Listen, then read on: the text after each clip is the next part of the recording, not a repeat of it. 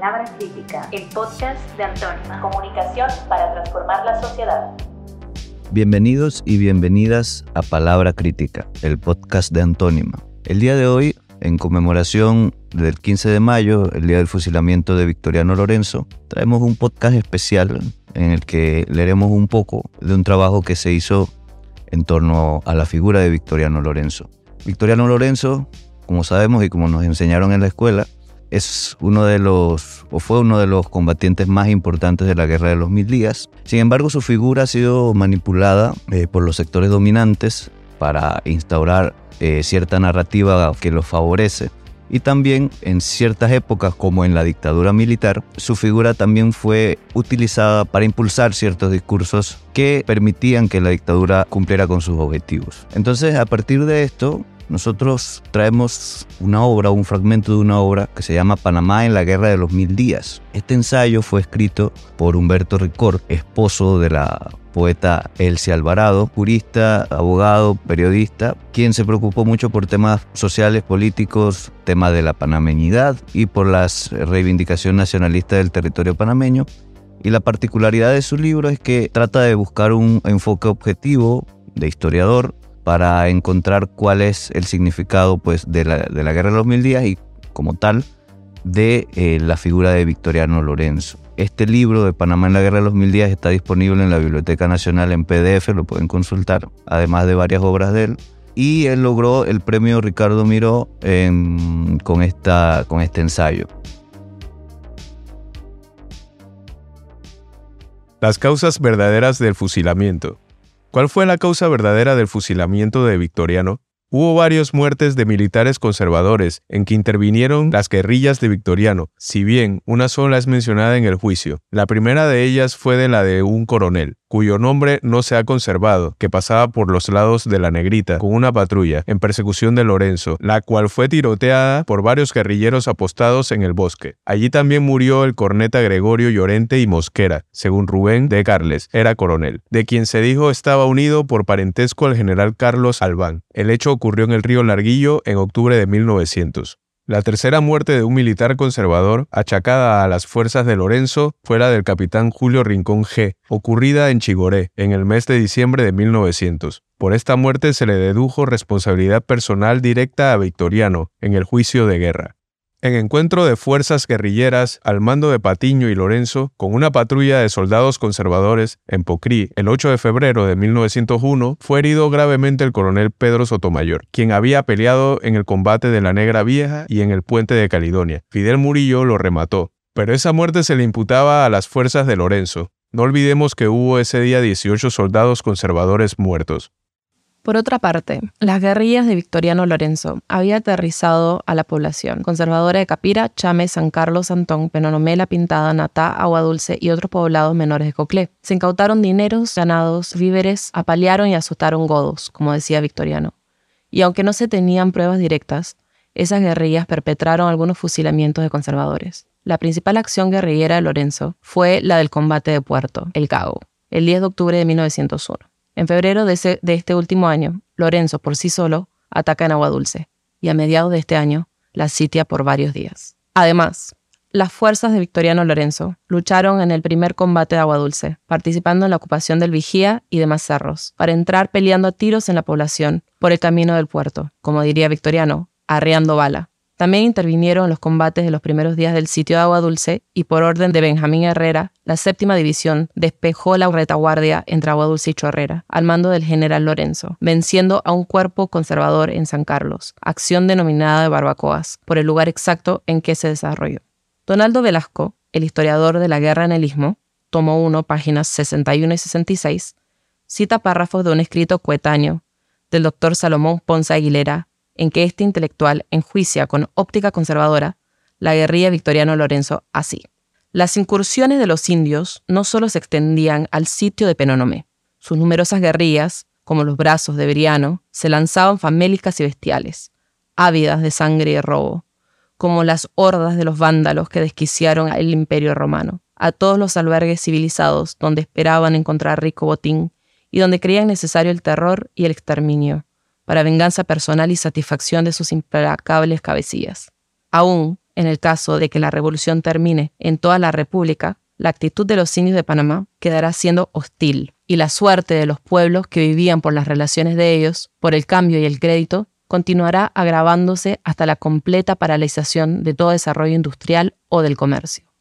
Por último, pese al Tratado de Paz, Lorenzo Vigo era un gran peligro potencial para el gobierno conservador de Panamá, y era necesario cancelar definitivamente ese peligro. Cuando Lorenzo estuvo en manos de los militares conservadores, a bordo del Bogotá, aquellas muertes de soldados oficiales, aquel terror y vejaciones instaurados por su guerrilla, aquellas derrotas conservadoras infligidas por las fuerzas de Victoriano Lorenzo, reclamaban una venganza sangrienta, monstruosa, porque se iba a cumplir de modo artero con la felonía asesina que reniega de su propia palabra de honor, y el riesgo de probables acciones bélicas de Lorenzo y su gente exigía que se eliminara de tan grande amenaza. Solo había un recurso, matarlo.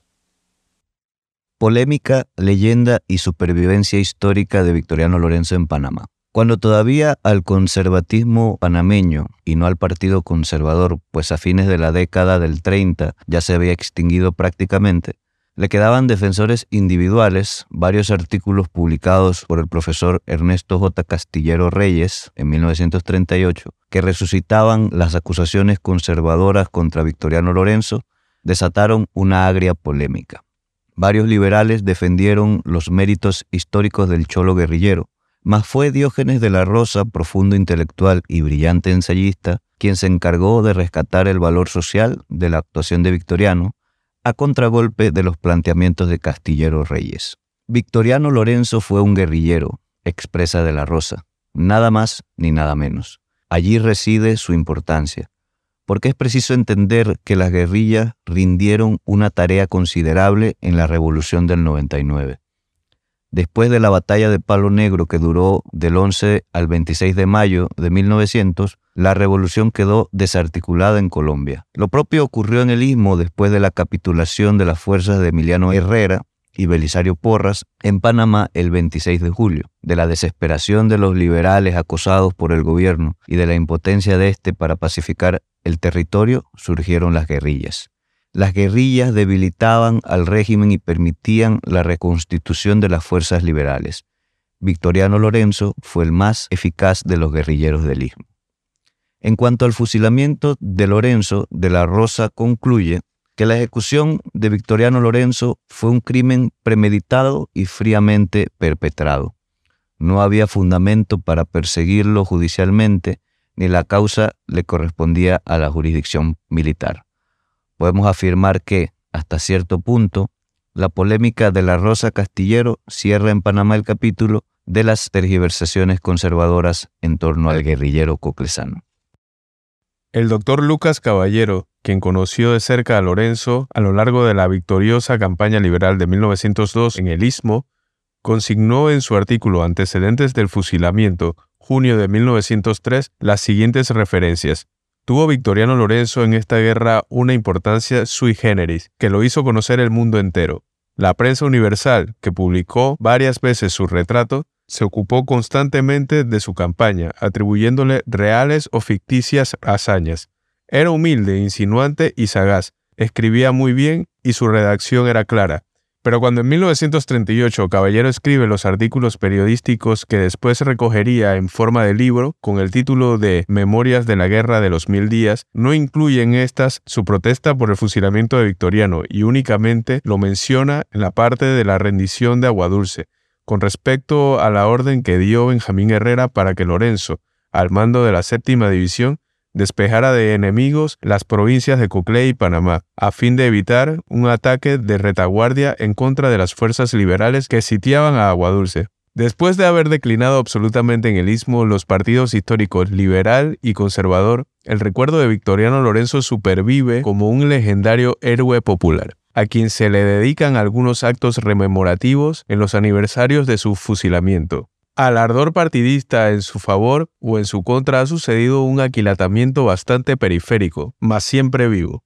A propuesta de un sector político calificado de liberal, la Asamblea Nacional de Panamá dictó una resolución, aprobada el 30 de enero de 1966, en cuya virtud declara que la figura del general Victoriano Lorenzo es digna de la veneración del pueblo panameño por sus extraordinarias cualidades de dirigente social, por su lealtad a los principios ideológicos que informaron su propia vida política y por su condición de hábil guerrillero popular. En los considerandos de tal acto legislativo se presenta el fusilamiento de Lorenzo como innegable homenaje a la venganza y traición políticas, y se hace referencia a máculas provocadas por la pasión política y la traición humana, con la cual se quiso aludir a la venganza conservadora y a la traición de los jefes liberales que entregaron a Lorenzo. Esa venganza fue cierta, pero no hubo traición liberal alguna. El aspecto legendario de la actuación guerrillera Victoriano Lorenzo ha merecido también el viático de la novelística panameña. Ramón H. Jurado, en Desertores, 1952, complementa la trama de un amorío de ficción, con pasajes de la vida de Victoriano diluyendo su figura histórica. Carlos Francisco Changmarín obtuvo hace poco un premio literario con su obra El guerrillero transparente, 1981, relato novelesco de situaciones bastante apegadas a la biografía de Victoriano Lorenzo panfleto a veces y en ocasiones arenga política. Con anterioridad, Renato Osores escribió el drama titulado El Cholo, 1966, que en sus dos últimos actos tiene como telón de fondo la prisión y el fusilamiento victoriano. Por coincidencia, Jurado, Chanmarín y Osores presentan la ejecución como un asesinato conservador y como una felonía o traición de los jefes liberales. Creemos que lo último se aparta de la verdad histórica y debe esperarse que también la literatura nacional la reivindique. Limitadamente, un nuevo enfoque literario puede iniciarse con El fusilado, pieza teatral de Ernesto Endara, que mereció el premio Ricardo Miró en 1983, en la cual hay menos acusación política desviada y más sentido social. Pero todavía el significado histórico de Victoriano es, en esta última obra, muy incompleto y se le presenta más como personaje de ficción literaria. La dictadura militar panameña, iniciada en 1968, quiso recoger entre sus banderas de tinte nacionalista la leyenda victoriano y la sustanció con algunas representaciones teatrales y televisadas de pésimo gusto, con la utilización de su nombre para un corregimiento del Distrito Especial de San Miguelito, que ha sido la prolongación natural del viejo casco de la ciudad de Panamá, con la denominación de Compañía Victoriano Lorenzo, dada a un destacamento de la Guardia Nacional o Fuerzas de Defensa de Panamá, y con el decreto de gabinete número 130 del 13 de mayo de 1971, dictado por la Junta Provisional de Gobierno, en cuya virtud se decide declarar a Victoriano Lorenzo mártir de la causa emancipadora del pueblo panameño y por consiguiente reconocerlo como héroe de la revolución libertaria, a más de conservarle su título militar ganado en 100 combates. Victoriano Lorenzo, general de la séptima división del ejército restaurador. Es una hipérbole afirmar que Lorenzo ganó su título militar en 100 combates, y es un error referirse a la séptima división del ejército restaurador, porque esa división perteneció al Ejército Unido del Cauca y Panamá y no al ejército restaurador de Belisario Porras. Con pocas excepciones, como la de Jacobo Alzamora, en sus reminencias históricas de la Guerra a los Mil Días, manuscrito, en los días y años siguientes a la ejecución de Lorenzo, no hubo en Panamá y no podía haber en Colombia quien se propusiera reivindicar la figura legendaria del guerrillero liberal panameño, recopilando datos y hechos de su vida personal y de su participación detallada en la Guerra a los Mil Días. Por ello, aún en nuestra época quedan muchas lagunas, muchos vacíos, para el conocimiento histórico integral de Victoriano y de su artero asesinato, que él mismo, con su gran valentía, convirtió en estoica muerte. Pero lo esencial no ha podido ser ni destruido, ni ocultado, ni difamado. Lorenzo es hoy, sin discusión de ninguna clase, uno de los héroes o mártires del pueblo panameño, al lado de Barracá, Felipillo, Tomás Herrera, Santiago de la Guardia, Justo Arosemena, León A. Soto o Ascaño Arosemena.